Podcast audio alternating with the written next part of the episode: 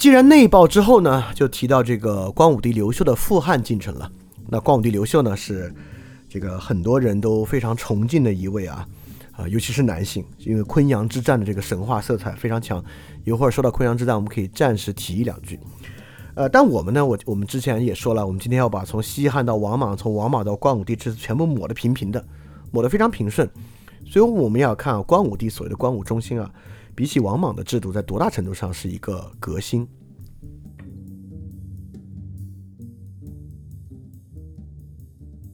首先啊，光武帝刘秀也是武帝制造，王莽呢是武帝制造的外戚大司马专权，那光武帝刘秀呢就是典型的武帝制造的地方豪强、地方豪族。刘氏家族啊是南阳地区的豪族，这个呢就可以看作王莽可以看作啊。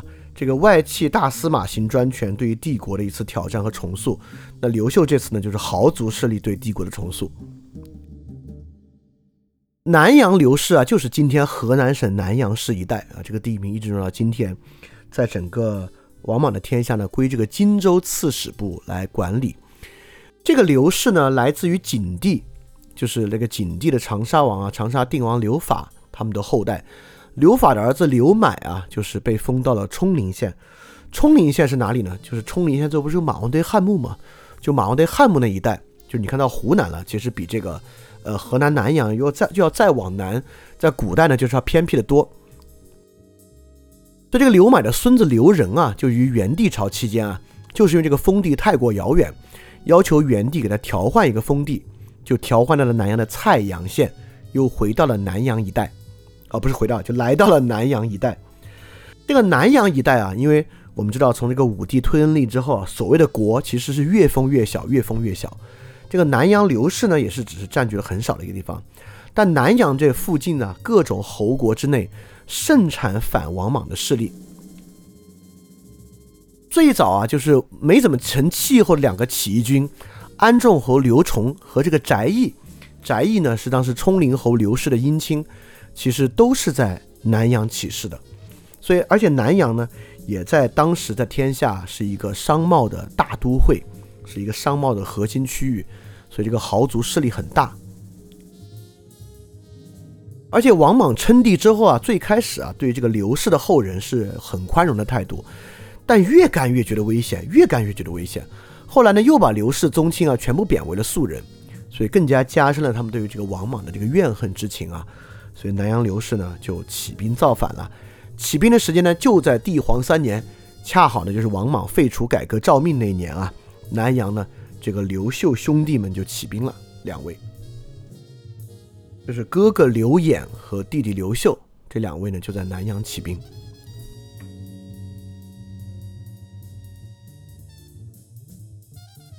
当时起兵势力啊，绝对不止南阳刘秀一支。在新朝末年呢，其实南阳刘秀在里面都不算最大的起义势力啊。起义势力有三支势力是最强的。第一个也是最早开始起的是吕母起义。这个吕母起义啊，还很可能是中国历史上第一位由女性领导，就女性将军领导的起义。吕母呢也是豪族，是琅琊郡的豪族，他们家很有钱。他的儿子吕玉呢，在县上担任这个有角的这个职位，有点像一个监察职位啊。这个有角职位呢，按照史书记载啊，他这个儿子就不能以酷吏的方法行事，结果被定罪处死了。处死之后啊，这个妈妈非常生气，散尽家财啊，成为一方势力，聚集起了数万人的军队啊，开始起义。这个起义呢，王莽想剿灭他，却剿灭不了啊。但吕母死后呢，他的起义军啊，好像就并入了赤眉军的势力。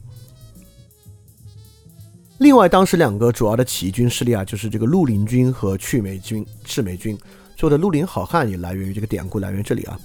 这个绿林军呢和赤眉军呢就都是农民起义了。绿林军呢是来自荆州的农民起义军。后来啊，这个刘演、刘秀兄弟呢也加入了绿林军。这个绿林军呢后来拥立了这个汉宗室刘玄，是一个景帝的后代为皇帝啊，年号为更始。所以绿林军最后呢是战胜了王莽啊。更始皇帝就是指的这个刘玄。另外一个呢，也是在琅琊郡的农民啊，以农村村社组织构成的，就是也是因为琅琊郡在齐地嘛，所以这支军队呢，就是搞那个鬼啊、神儿啊、跳大神儿啊，就是经常搞一些个封建迷信的事情啊。这个赤眉军，这个赤眉军也是一样啊。看到这个绿林军拥立刘玄称帝之后，他们也找到了一个后代，而且比刘玄啊更正，是个汉高祖的后裔刘盆子为帝。所以，不管是绿林军拥立刘玄啊为皇帝，还是赤眉军最后找到刘盆子为皇帝，都能看到啊，当时其实天下呢是人心归汉的。就是人们希望能够打破王莽这样的事情。人们对于良好秩序的想象是什么样的？就是恢复到刘氏的天下。王莽啊，战局非常不利啊。王莽现在其实既失去了他很多的这个亲密战友的支持啊，也失去了真正的势力，而且他也没有钱去支援军队了，所以军队打仗呢也不起劲。呃，王莽的主力呢是在昆阳之战被灭的。这昆阳之战呢，是刘秀的一次防守战，防守昆阳的战争，啊，也是很多人喜欢刘秀的一个来源啊。号称他们最后以这个五六千人啊，战胜了十万大军，啊，著名的以少胜多。而且在史书中记载啊，这个昆阳大战啊，就要我说啊，指环王型的战争。有什么叫指环王型的战争呢？就昆阳之战啊，王莽啊，在天下召集了百万大军，不仅有百万大军。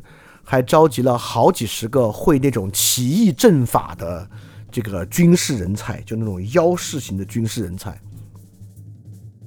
而且呢，还找到了很多奇形怪状的人啊。相传还找到了一个大力士，这个大力士啊，个子之高，要拆掉城门才能让他进出。我也不知道他为什么大力士还攻不了背啊。而且在军中呢，还有很多珍奇的猛兽。就越听越像这个斯巴达三百里边啊，这个波斯王的军队啊，就里边各种奇形怪状人组成的一支这个邪魔大军。那刘秀这边呢，就被描绘成人非常少啊，但是非常英勇的这个人类正义军队。所以在昆阳大战这个指环王型战争中啊，或者或者说斯巴达三百型的这种战争中啊，就刘秀以少胜多啊，歼灭了这个呃王莽军的主力。但是中间也有这种飞沙走石啊啊，这个天助我也的这种桥段存在。就因为这个神话太标准了，所以昆阳之战，那那肯定应该是一个以小胜多的战争。但是不是什么五六千打十万，然后最后赢得那么厉害，然后里边奇形怪状，这个我倒觉得听上去怎么听怎么像是就是污蔑王莽的一个写一个笔法而已啊。Anyway 啊，王莽啊就在这样的起义中呢，慢慢慢慢就死去了啊。王莽死在了这个长安啊。然后在战局不利的情况之下，他最后还搞这种封建迷信仪式啊，哭天大典应对啊，认为他只要找了好的鸡民来一起哭，每天啊搞这个哭天大典啊，认为就能够扭转战局，当然是不可能的。最后绿林军呢攻入长安，攻入长安之后呢，更始帝啊就从宛城，呃呃进入长安生活，但更始帝呢这个人非常的废，然后进入长安之后呢，一切都非常的荒废啊，也无法好好的治理，然后更始王朝呢后来又被赤眉军所灭。赤眉军同样啊，赤眉军在长安呢就行烧杀抢掠之事，并没有要真正好好治理啊。而且就因为赤眉军和这个绿林军在关中地区的这个拼杀啊，导致关中地区非常的破败。因此呢，最后刘秀不是迁都到洛阳嘛，就迁到关外了。而且中国的这个整个农业和商业地区啊，中心向南移啊，就南移到这个江南一带，很大程度上呢，就是从这个时候开始的。关中地区被绿林和赤眉军荼毒殆尽。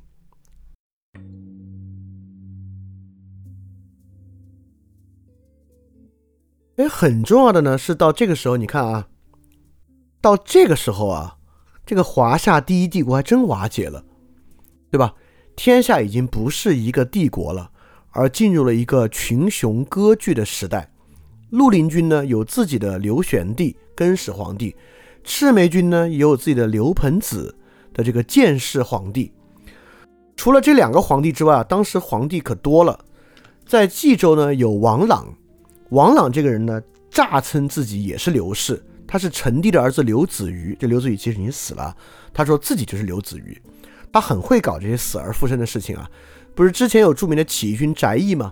翟义比刘崇更加有名啊。他说翟义这个人其实也没有死。翟义呢，就在他自己的军中，啊，他就是刘子瑜，他呢，在公元二十四年啊继位称帝，但同年呢，就被当时还属于更始帝的刘秀诛灭了。好，第二个势力呢，就是这个关中洛阳一带啊。当时赤眉军不是进去诛灭了这个绿林军吗？赤眉军的刘盆子势力，但赤眉军在关中啊，他们人数其实非常多。然后呢，关中又烧杀抢掠、荼毒一番，他们其实无法在关中立足了，就向西往陇西方向走。在陇西方向走呢，就遇到了魏敖，也是一个割据势力。我们会讲到啊，遇到魏敖呢，就大败于魏敖，他们负而只能转向东，又被刘秀军队所击溃，所以刘秀因此呢，占领了关中和洛阳，歼灭了这个赤眉军这一个割据势力。豫州呢，又有刘永，刘永本身呢是汉文帝的后代啊，占领了豫州。更始帝被这个赤眉军打败之时呢，他就自封为天子。最后呢，也被刘秀诛灭。在这个时候啊，其实天下也有很多群雄割据势力啊。以上说这些呢，都是以刘氏为核心的，不管是诈称自己是刘子瑜的王朗，还是真正的刘盆子啊、刘玄啊、刘永啊，这些呢都是刘氏宗室后代。为什么要找这么多刘姓的人来当皇帝呢？代表天下确实有归刘之心。这个卯金刀的秤啊，大家是认的。但除了这卯金刀秤之外啊，当时又有很多其他人持着这个秤语啊，想成为一方割据势力，包括陇西地区的魏敖、四川地区的公孙述和被匈奴扶植的卢方。这些人啊，很多时候称帝时间呢，其实比光武帝可能要早。光武帝呢，是他的建武元年啊，是在公元二十五年，他在这个时候称帝的。他称帝的时候呢，更始皇帝啊，就是这个刘玄已经称帝三年了，但刘玄这时候覆灭了。魏敖呢，他号称复汉，也是三年了，所以魏敖其实称帝时间蛮长，三年了。刘盆子啊，就是这个赤眉军，在光武帝称帝的时候呢，也是建世元年。四川的公孙述呢，也是隆兴元年。卢方呢，也是汉皇帝元年。就这几个人呢，都是在更始皇帝覆灭的时候称帝的。可见最开始有更始帝的时候啊，大家都聚集在更始帝的麾下。还是确实人心思汉啊，大家还是希望在一个统一帝国之下行驶。但是在那之后呢，确实进入了群雄割据啊，整个华夏帝国进入了比较短暂的几十年的一次群雄割据的时间。这次群雄割据的终结啊，其实呃有很多的原因。一方面原因呢是大家对新莽一朝啊确实太过憎恨啊，希望能够快速恢复到汉朝的秩序之中。全天下都有这样的想法，再加上呢，刘秀本身啊占据了绝大多数的好地方，包括河北、河南啊、关中、洛阳啊，包括他的这个南阳一带啊，就整个中原地区啊，其实是被刘秀占据。所以周围割据的，不管是陇西地区的魏敖啊，四川地区的公孙述啊，还是北边啊这个朔方五原郡的卢方啊，都算是边缘地区的。这些边缘地区呢，很难对刘秀构成很大的威胁。但是刘秀依然花了挺长的时间才把他们诛灭的啊，比如说卢方，他其实是于汉皇帝十六年投降，就是公元四十年，从刘秀建这个光武帝元年建武元年的时候啊，大概花了十五年才把卢方的势力诛灭。魏敖呢是这个公元三十四年啊，复汉十二年的时候覆灭的，所以魏敖呢大概在这个武帝建国之后又花了九年诛灭他。呃，公孙。公孙述呢是隆兴十二年覆灭的，大概比魏敖呢又晚两年。刘盆子比较早啊，就是这个赤眉军刘盆子是在这个建世三年啊，就是光武帝建元元年两年之后被覆灭的。对，光武帝大概称帝之后呢，花了十几年的时间，然后把这些群雄割据再次诛灭。中国呢，在十几年之后又回到了一个大一统帝国的形态。好，恢复这个新的形态之后啊，这个天下的变化大吗？我们可以来看看这个问题。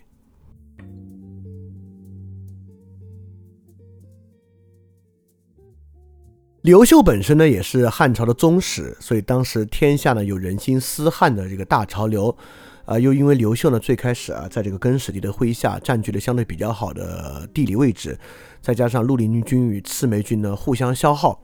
所以在这样的一些相对巧合的历史机缘之下，这个华夏第一帝国还是快速恢复了。而且恢复之后呢，因为是刘氏宗室恢复的，所以它与西汉呢形成了延续关系。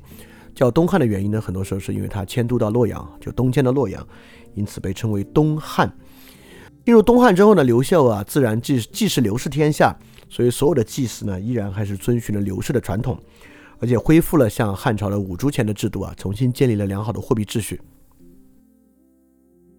但是啊，刘秀出生的时候呢，就是在新莽一朝了，所以刘秀呢，真的是个新朝人来的啊。所以刘秀整个施政方式啊，对于王莽的继承是很直接的。首先啊，刘秀呢非常喜欢搞称谓，刘秀跟王莽一样喜欢搞这个称谓。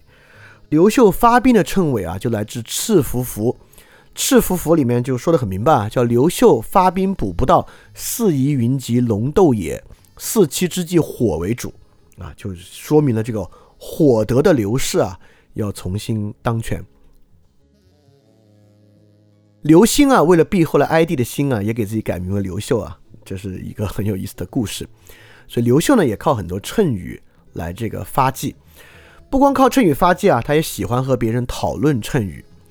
这个公孙述啊，在四川这个公孙述虽然不是刘氏，但他上台也是有谶语的，因为呢，他就得到了一句谶，叫做“废昌帝立公孙”。就刘秀知道这事儿之后啊，还专门写信跟公孙述啊探讨这个这句谶语，意思是说啊，这个立公孙啊，指的不是你这个公孙，是指王公的孙子，说的呢是汉宣帝刘病己。所以说他在信的最后啊，还自己署名自己是公孙氏后代的皇帝，这个刘氏皇帝啊。所以说这句谶语啊，说的是汉宣帝刘病己，说的不是你。你不要在那自作多情啊！所以他非常严肃的对待这些称谓。刘秀啊，为了维持自己的合法性啊，跟王莽一样，最后呢封禅泰山。不仅封禅泰山啊，在洛阳呢还重建王莽的这种制度，就是明台、灵台、辟雍三庙。最后呢，在这个封禅泰山、重建明台、灵台、辟雍这样的儒家宗庙制度之外呢，还宣布屠称于天下。宣布屠城于天下呢，就是往天下派很多宣讲团啊，来宣讲我刘秀是获得了这样的祥瑞和称谓，来夺得天下有合法性的。这个呢，就是他所经历的王莽的事情。王莽经常啊往天下派这个宣讲团，一呢是到天下各地采集祥瑞，第二呢是把自己获得的图谶啊昭告天下。杨雄就经常是这样的一个这个宣讲团的主力。然后他继续啊进行王莽未完成的重整帝国与农业税制的关系，他颁布了与王莽的王田令比较相似的度田令。这个度田令呢，就是这个地方豪族拥有的田地是有上限的，多余的田地是要拿来重新分给农民的，限制豪强的田地，禁止奴婢买卖，重新啊去登记天下的人口，重塑帝国与边户齐民的农民的关系，这也是刘秀去完成的事情。刘秀呢，进一步的集中这个内朝与外朝。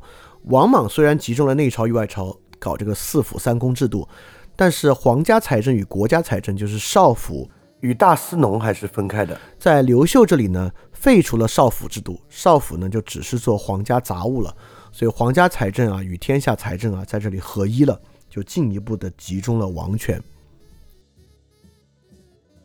而且刘秀啊还进一步的把皇权也集中。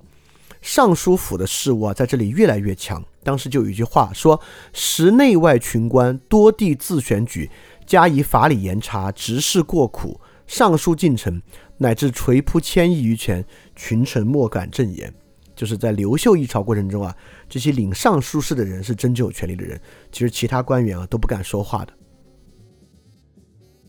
所以，所有这些东西啊，都是对于新朝，就是王莽的这个帝国。手法的直接的继承，并没有多大的改变。当然啊，他也改变了王莽的呃几个制度。第一呢，他定都洛阳，就是将整个天下的秩序啊从关中搬到洛阳地区，就是迁到了更有利于统治的地区。第二呢，因为他自己啊怎么能够起义呢？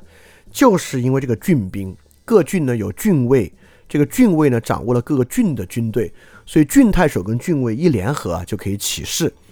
所以刘秀为了避免这样事情的发生呢，直接废除了郡兵制，防止了像自己这样人的崛起。而且啊，进一步充实这个王莽所建立的这个州郡县制度，削弱地方王侯势力，在建武二十年的时候啊，就是废除王侯周边的各种人啊，坐使者数千人之多。而且因为西汉啊，这个不是财政很有问题吗？所以说刘秀也大幅度的精简郡县。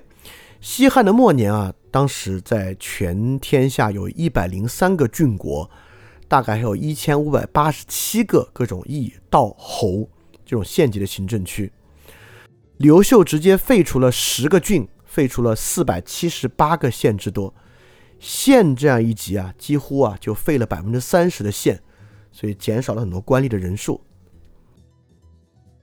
对刘秀这样的改革呢，其实，在遏制汉一朝的帝国问题之上呢，我觉得并不顺利啊。我们知道，东汉在刘秀之后非常快速回重新回到了外戚宦官交替专权、地方豪族侵蚀王权，直到走到三国的那样一个事情之上啊，这个帝国呢再次崩解。所以你说刘秀跟王莽之间有多大的区别呢？刘秀做的事情跟王莽比有什么不一样呢？其实呢也没有什么不一样。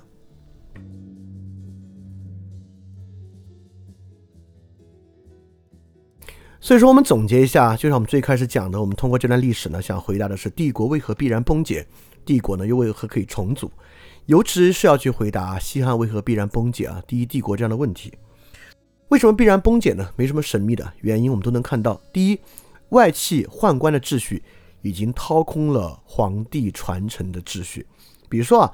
到最后，王室可以连着立几个非常年幼的皇帝来作为新皇帝，以保证自己的外戚地位。那到东汉末年，其实宦官做的事情是一样的。那在这个时候呢，一个帝国当然就要面临瓦解了，因为帝国连续几朝都是以非常幼主，然后被人专权的方式来替代。那专权者呢，自然在这里面很快就不满足于仅仅来利用你做专权对象啊，帝国在这里又要瓦解。第二。董仲舒时刻之后，这种神学话语啊，最开始是为了君权神授，给皇帝一个受上天之命。但是面对帝国的衰落啊，这样的话语呢，就已经面临其自身崩溃的一点了。就董仲舒形成的这个神学话语，已经无法继承西汉一朝了。面对逐渐衰败的帝国秩序啊，最后搞得汉哀帝啊要走这个再受命的这样的仪式。所有这样为帝国取得合法性的话语啊，都有它的边界。这些话呢，不是随便说的，也没有具有强烈的任意性。所有这种完备性的神学话语啊，其实都会面临要崩溃的时刻。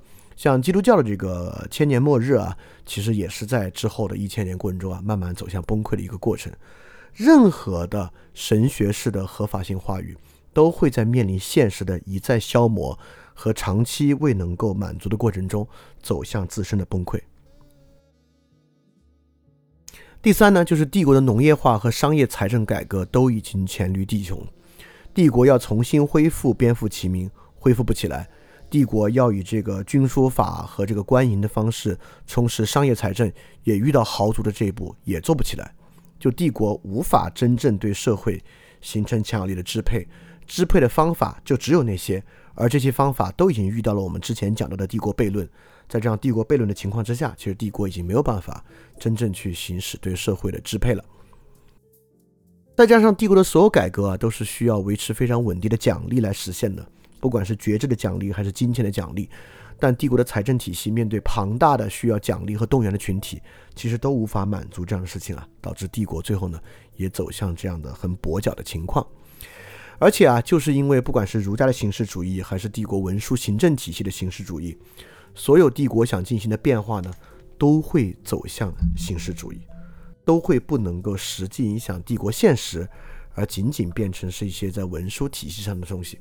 帝国的这些改变呢，几乎啊就在这个光禄勋府和尚书体系之中完成，能够影响的主要就是官制，影响皇帝身边的人，但是不能够真正的影响社会。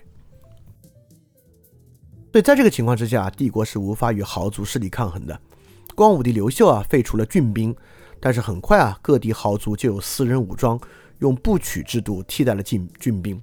而这些豪族呢，慢慢成为州牧之后，部曲武装就成为了他们的私兵。这种私兵呢，比郡兵更加难管，与郡兵比郡兵啊更加难以限制。所以帝国慢慢就被这个豪族势力掏空。所以帝国的路径呢，也会走到一终点啊。这里面呢，没有其他可行的道路。这就是第一帝国在。被刘秀继承之后啊，最后必然再次崩溃的原因。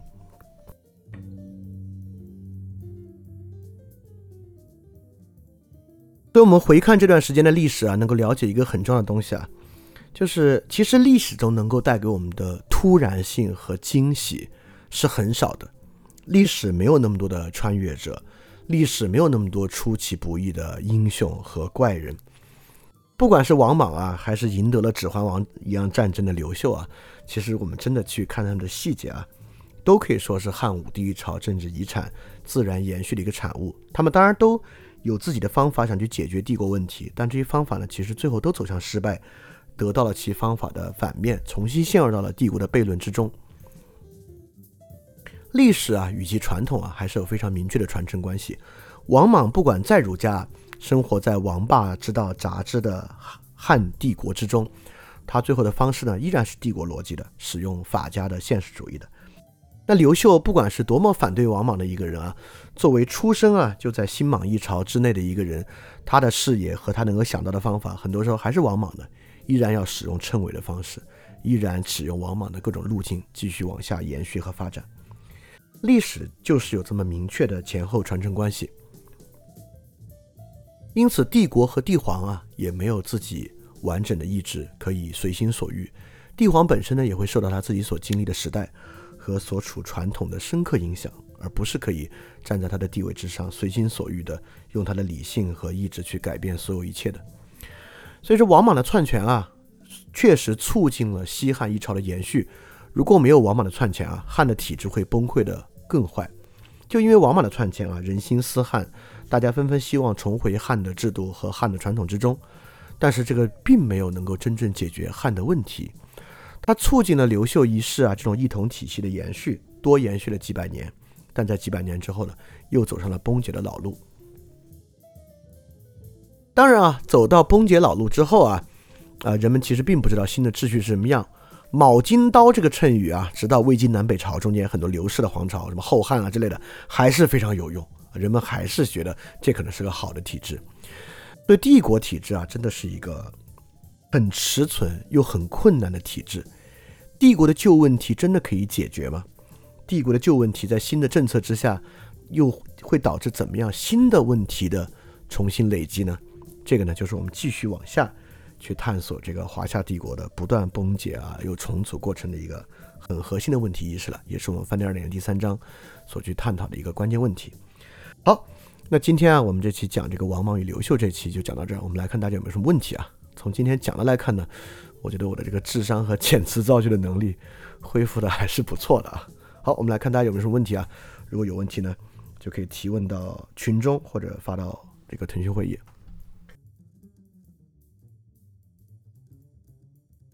对，那个大力士叫巨无霸，对，找了一个这个，而且这个巨无霸也是一个祥瑞啊。这个巨无霸是号称当年啊，这个这文王武王打仗的时候军队里就有的。就是有这么一个巨无霸，所以他的军队里也有这个巨无霸，就是都很神话的东西都是。好，来看大家有没有什么问题。哦，这里有个问题啊，就是呃，谶语到底是谁写的？当然是他们自己写的了。就是首先啊，我肯定不相信这个谶语是真的，哪里有口井啊，有个石牛啊，上面有字儿啊。就像这个最开始陈胜吴广起义啊，从鱼肚子里面出了一个大楚兴陈胜王。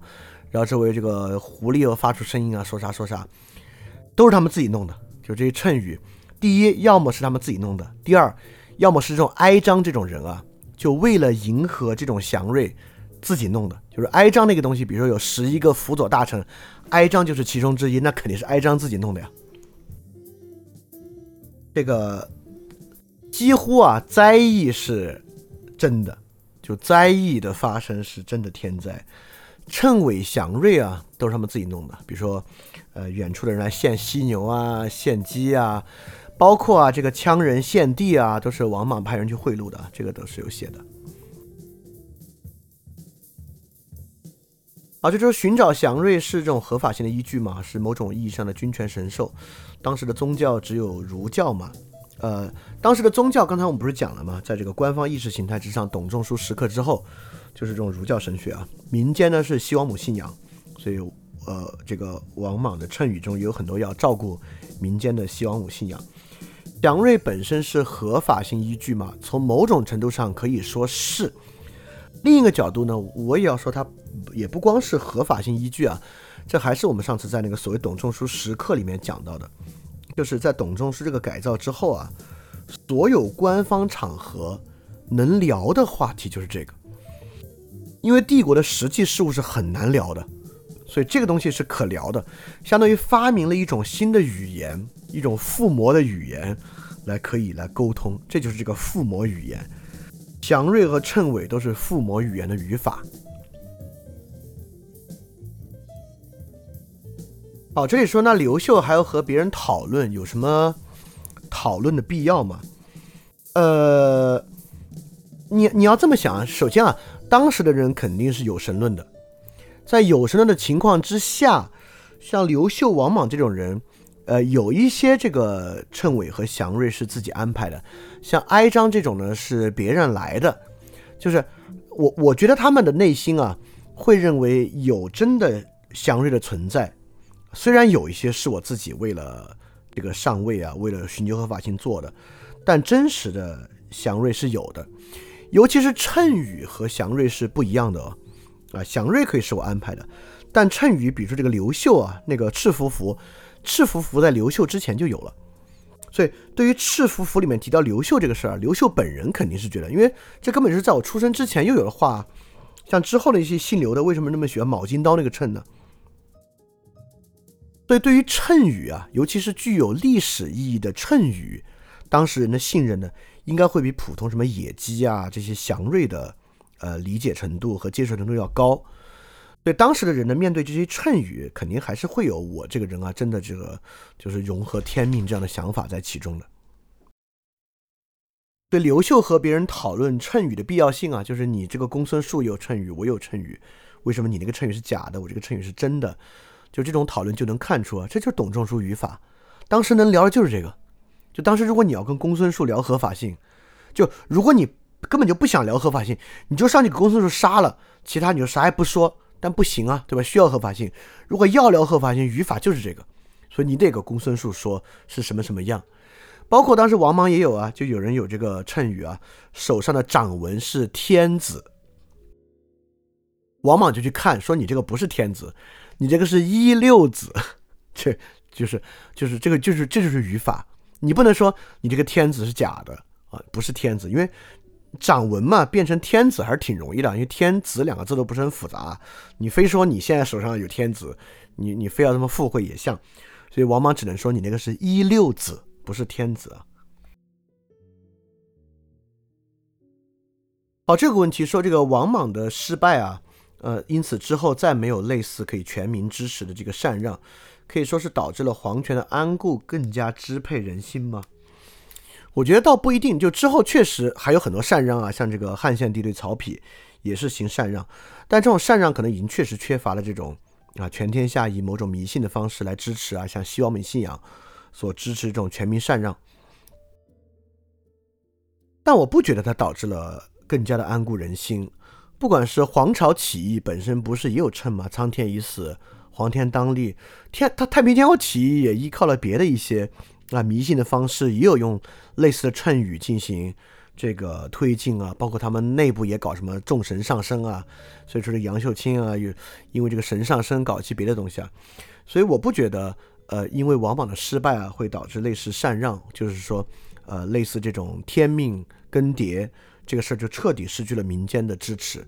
我觉得天命更迭这个事儿啊，虽然不是以禅让的形式啊。但禅让本身不就是说，在异性之间能够谁有德性谁来支配天下吗？我觉得这种事情在之后还是有它的市场的，或者用别的方式去实现的。哦，这个问题啊，说那个时候大家对汉的积弊已经是公认无法扭转了嘛？啊，到哀帝的时候确实。啊，朝野上下到民间啊，都有这么一个人心思变的过程啊，所以王莽这个篡权才会这么顺利。而且根据这个阴阳五行五德始终学说啊，他他他他还就是会不断更替啊，不断的互相克服的这么一个过程。所以当呃现实足够糟糕，然后灾疫频发，认为啊可能要变天这事儿，到近代不还也是这样吗？就是一旦你觉得这个现状足够糟糕啊，有灾疫频发的时候。其实他都会思辨。思辨这个事儿很奇怪嘛，对吧？大家也是有这个，大家也有这个经验啊。这么离谱的迷信，精通权术的人应该很容易就明白，不容易。哎，我们这个真的是站在今天的人啊，这个有了唯物主义或者不说唯物主义啊，有马克思韦伯的这个现代性的祛魅之上看这个事儿。首先啊，当时的人啊，那迷信的一塌糊涂。那王莽是相信自己能长生不老的，就生死世界贯通这事儿不奇怪。就王莽当时之后非常不顺利，就觉得是汉高祖刘邦在。诅咒自己，所以当时他又不敢去拆了汉高祖刘邦的宗庙，就派很多士兵在里面拿这个兵器啊，拍打墙去毁掉这个宗庙的一些廊柱等等的，去压制刘邦对自己的诅咒。当时的人啊，就在两千多年前的时候，人都有这个有神论信仰，有迷信啊，甚至有的人认为自己承接天命是很有可能的。就刘秀为什么继承下来？我这里我说的，这是刘秀的局限性。刘秀生在新莽年代，长在新莽年代，从小接触的就是这套董仲舒之后改革来的这个儒家神学体系。所以说，不光刘秀相信这个谶纬啊，谶纬到清朝都都都都相信的啊。就今天好的时候也会有这样的谶纬，类似谶纬的东西出现啊。就我觉得人迷信是。很容易理解的事儿，尤其在那个年代，那个年代绝对没有唯物主义者，就是啊，绝对大家多多少少都是有迷信的，尤其是对于很多灾异的事情是很害怕的。武德始终，武德始终学说是如何被这个统治者接受的？毕竟这不就是在说政权终将被别人替代吗？这个武德始终学说被接受啊，最开始其实就是需要给。汉对于秦的替代，秦为什么能够代周？汉为什么能够代秦？给予一个完好的解释，啊，就是人是需要这样一个合法性在其中的。尤其你看这个武德始终学说，最开始不就是在这个周秦之变的时候，从吕不韦他们这样的周周衍这样的学说之中产生的嘛？啊，而且呃，我们既可以说这是因为要合法性，所有武德始终。也可以反过来说，这个五德始终学说最开始推出有点像物理学，这个邹衍的这个阴阳五行啊、相生相克理论，它不就是一个有点像物理学一样的一个理论体系吗？这个理论体系在政治学上的应用就是这个五德始终学说。所以，首先是全天下的人相信阴阳五行学说。那阴阳五行，今天人也相信啊，就是只要你相信中医，某种程度上都要信一点阴阳五行，对吧？那在阴阳五行的前提之下，人的命运跟这个又有关系。那么王朝的武德始终就很容易被理解，啊，很容易被理解。好，那你说这统治者自己的政权终将被人替代，怎么能接受呢？哎，当时董仲舒做这个，为什么大家在争在争土德啊？土德就是有它的特殊性啊，因为天子天子啊，上天对天与天相对的，在五行之中最主要就是土，所以土德成天命。包括在这个父子啊、天地的关系之中，土德具有特殊性啊，这是一个呃大家接受的东西啊。所以董仲舒是论证了土德本身的特殊性的。所以到土德这个地方，是不是还一定要被人替代？这是不好说的。所以你看，每个人都要争土德，就王莽也要争，我是土德，王莽就不能说我是金德，对吧？我是替代土德的金德，是不能这么说的。因为第一轮啊，就是。就第一轮之后，包括第二轮到夏商周，就是到这个三代的终结啊，是尧舜禹，对吧？所以说，把自己停留在三代范畴之内，不要走到商的那个地方去啊，这是一个非常重要的东西啊，就是停留在上古时代，土德作为这个终极善，是有这样的一种说法的啊。好，这个问题啊，说这个秦汉跟隋唐最大的区别是什么？作为再次复兴的这个华夏帝国体制啊，它的区别绝对没有我们想象中的大。它的区别啊，都是一些在具体的官制和这个王朝组织形式上的更迭，意识形态上的更迭也有。到隋唐呢，慢慢啊，这个佛学对于社会的影响超过了这个儒学，尤其到唐一朝啊，这当然是个很大的影响。那从隋之后呢，这个州郡县制三级制度逐渐改成了这个二级制度，就是州县二级制。州县二级制呢，集中程度会更高。然后还有一些，比如说科举制，也是其中很大的改变。呃，但作为还是华夏第一帝国到华夏第二帝国啊，里面没有被变的东西还是非常多的啊。外戚专权啊，宦官专权啊，地方中央对抗啊，呃，豪族势力啊，四是 就是唐朝啊，就是安禄山啊这些东西，你可以看作是某种地方势力的二次，就是很多帝国的问题是延续的啊。当然，随着这个技术的进展啊，就是税制的改革啊，征税方式的改变和差异也是有的啊。所以很难说出有一个什么最大的区别，我觉得啊，而我们这个系列节目当然就是要去看它改变的呃逻辑和线索，以及里面能够被我们找到的这个去变的部分和不变的部分是什么。所以这个到时候到那儿我们再细说啊。所以要回答这个问题啊，这这个隋唐跟秦汉最大的区别是啥？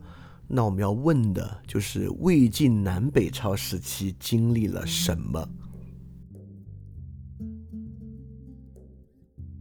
这个问题啊，说这个新朝一路也死了不少的人，说明王莽发明的这个超自然现象，这不是王莽发明的啊，这是董仲舒逐渐改造的，呃，说明这个也不是很有说服力。从朝廷离开的人算不算放弃了旧体制，转而有意识的寻求刘秀这种豪强的机遇？那还不是。首先，不是有很多人有意识的从朝廷离开啊，从朝廷离开的人也没有就是加入什么样的体制，地方豪族体系和传统刘氏的这个宗室体系是原来就在地方存在的，并不是从。皇朝离开到地方的这两个事儿啊，我觉得在当时的脑子里并不冲突，就是权术权斗，利用称谓戕害他人，编造称谓戕害他人，和相信这其中有一种真的称谓能够代表我的天命，我觉得这两个事儿是在当时不冲突的。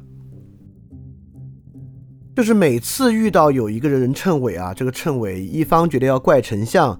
一方觉得要怪大司马，大司马利用自己的权术和权斗运作啊，把这个灾异的解说解说为怪丞相啊，这个事儿呢，和包括他自己运作啊，去受贿，让这个羌族人啊进献一块土地给汉朝，和最后哀章拿出来玩意儿，或者其他地方有一个石牛石碑，他当真相信那玩意儿是他，我这两个事儿，这对于当事人来讲是不冲突的。好，那我们也很晚了，都快十一点了啊！今天时间还蛮长的，那我们今天就先讲到这儿。我们之后整个第三章，我们第一部分啊，应该还有两期。我们有一期呢，从这个刘秀之后讲到汉和帝，然后还有一期呢，对呃华夏第一帝国这个这个地方的一个总结，然后我们就去讲这个尼采。那所以应该还有两期到那个地方，两期大概春节之前肯定能讲完吧。好，那我们今天节目就到这里结束啊！非常感谢大家对节目的参与，大家记得敢于相信，也记得敢于分享自己的相信。拜拜。